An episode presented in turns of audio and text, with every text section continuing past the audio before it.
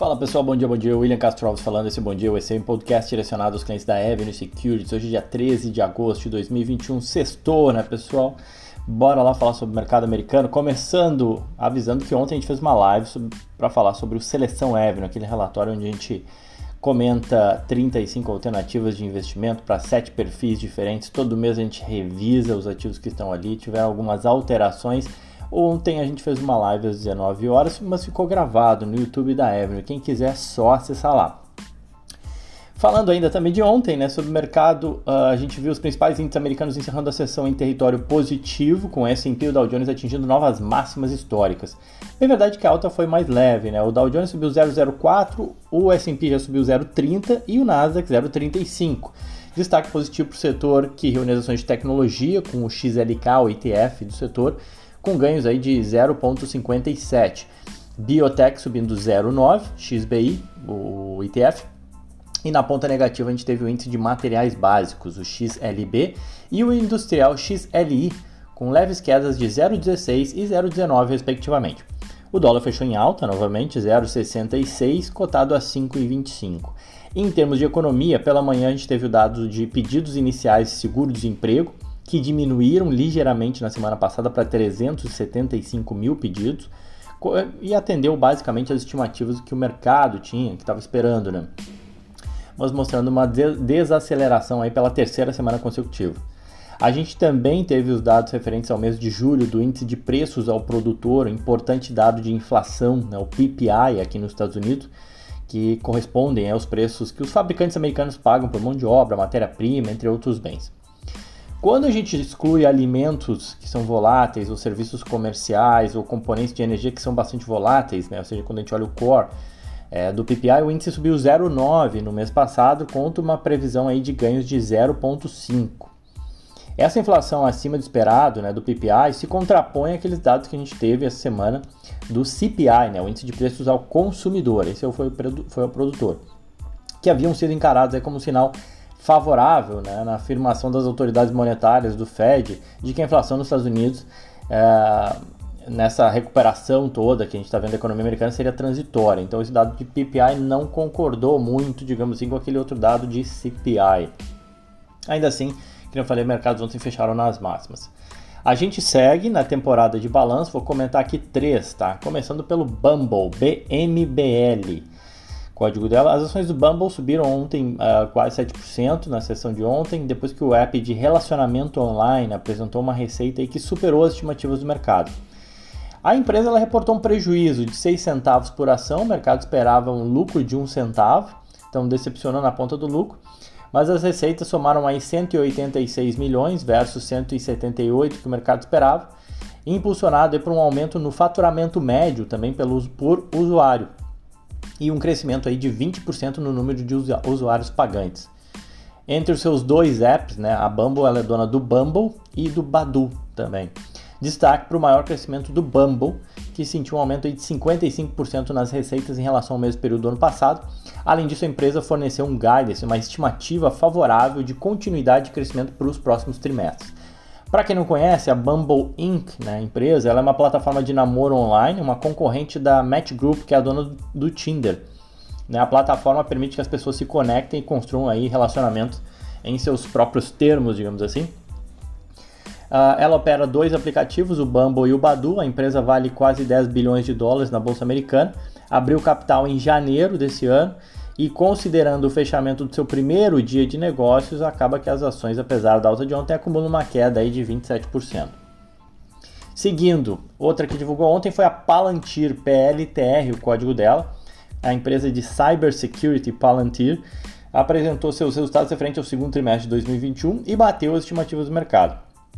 Para quem não conhece a empresa, ela é fornecedora de softwares e serviços de análise para agências e órgãos governamentais, tá? como, por exemplo, o Departamento de Defesa dos Estados Unidos, a FDA, que eu sempre falo que é como se fosse a Anvisa dos Estados Unidos, é, fornece é, software de serviços e análise também para o Departamento de Justiça, para a comunidade de inteligência e outras empresas, além de outras empresas privadas, né, mas em especial essas do governo. A companhia apresentou uma receita de 376 milhões de dólares, acima do esperado e crescendo 49% em relação ao mesmo período do ano anterior.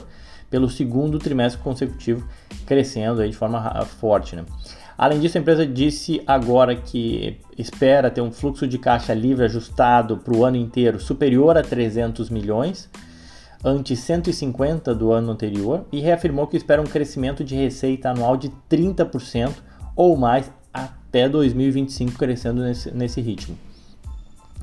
O lucro por ação ajustado ficou na casa de eh, 0,40 centavos, em linha com o esperado. A Palantir divulgou que o Departamento de Saúde e Serviços Humanos dos Estados Unidos renovou em julho um acordo para usar seu software para rastrear a produção, distribuição e administração de vacinas em todo o país. As ações da companhia subiram mais de 11% ontem no ano e acumulam ganhos aí de 5,6%. Para encerrar, mas não menos importante, né? A gente teve os resultados da Disney, DIS, o código dela, né? Para quem não sabe, a Disney reportou seus resultados depois do fechamento do mercado ontem. A empresa dos parques mais famosos do mundo, né, bateu as estimativas de receita, de lucro por ação e também de novos inscritos na sua plataforma de streaming. Com o resultado, as ações saltaram mais de 5% no after. Receitas da Disney somaram 17,02 bilhões de dólares o mercado esperava algo como 16,8. O lucro por ação ficou na casa de 80 centavos. O mercado esperava algo como 55, então bateu com folga as estimativas do mercado.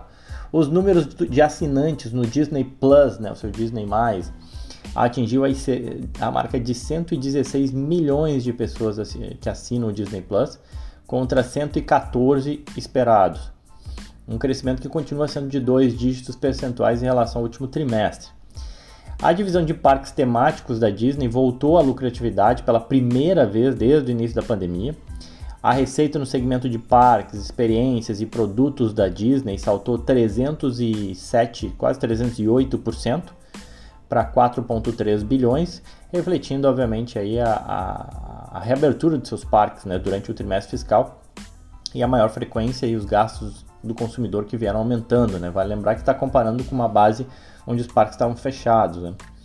A ressurreição dessa indústria de parques temáticos é, é essencial né, assim, para os resultados financeiros da Disney. Afinal, em 2019, o segmento que inclui cruzeiros e hotéis foi responsável por 37% da receita total da empresa, mesmo com todas as. A, a, desculpa, em 2019, né? Ou seja, antes de todas as dificuldades que foram enfrentadas ali em 2020. Então, cerca quase 40% da receita da Disney dependia essencialmente dos cruzeiros, hotéis, dos parques, né? Então essa reabertura para eles é crítica, né? No ano, as ações uh, da Disney operam em leve queda de uh, eh, 1%. E para encerrar, né, assim, na segunda-feira a gente vai voltar para falar mais de balanço, ainda tem outras empresas divulgando, mas até o momento 90% das ações listadas do índice S&P já divulgaram seus resultados e segundo a Refinitiv, até o momento 88% das empresas do S&P superaram as estimativas dos analistas e é isso que ajudam a sustentar os mercados americanos nas máximas. Bom, e para hoje, né? Bom, na Ásia a maior parte das bolsas fecharam em queda, com destaque negativo para as bolsas da Coreia do Sul, que caíram 1.16, influenciadas pelas ações da Samsung e para a bolsa de Taiwan, que recuou 1,38. Vale lembrar, Taiwan é, é uma das bolsas que acumula o melhor desempenho no mundo, tá? E tem o ETF, para quem quiser se expor, o ETF é o EWT, tá? Assim como tem de outros países, enfim. Só para curiosidade, Taiwan é uma das bolsas de melhor desempenho aí no ano. Uh, em Hong Kong, o índice Hang Seng perdeu 0,7 e na China continental as bolsas perderam 0,24 o Nikkei perdeu 0,14, né? ou seja, todos, todas as bolsas asiáticas em queda. Na Europa, os índices europeus se mantêm estáveis. Aí nessa sexta-feira, o Stock 600 avança 0,15, destaque positivo para as ações do setor de seguros e negativo para as ações do setor de tecnologia. Em termos de notícias, a Adidas, que negocia suas ações nos Estados Unidos, mas no mercado de balcão, tá pessoal? Não é na Nasdaq, na Nasdaq é em balcão, é OTC. A Adidas anunciou a venda da Reebok por cerca de 2,5 bilhões de dólares a Authentic Brands, e isso ajuda aí a puxar as ações da Adidas em 2%. Futuros, o Dow Jones 0,15 de alta, o S&P 0,08 e o Nasdaq 0,04. Aparentemente começamos a sexta-feira num, clima bem tranquilo aqui no mercado americano. Na agenda, às 11 horas, a gente tem dados de confiança do, do consumidor medido pela Universidade de Michigan. E em termos de balanço, hoje a gente não tem nenhum relevante, essa é a realidade. Mas na segunda-feira a gente inicia a semana aí, é, logo depois do fechamento do mercado, na segunda-feira, a gente tem os resultados da Roblox e da BHP, a concorrente da Vale. Tá bom, pessoal? Era isso então. Desejo a todos um ótimo dia. Quem quiser seguir nas redes sociais pode seguir, arroba Will Castro Alves no Twitter ou Instagram. Era isso então, aquele abraço.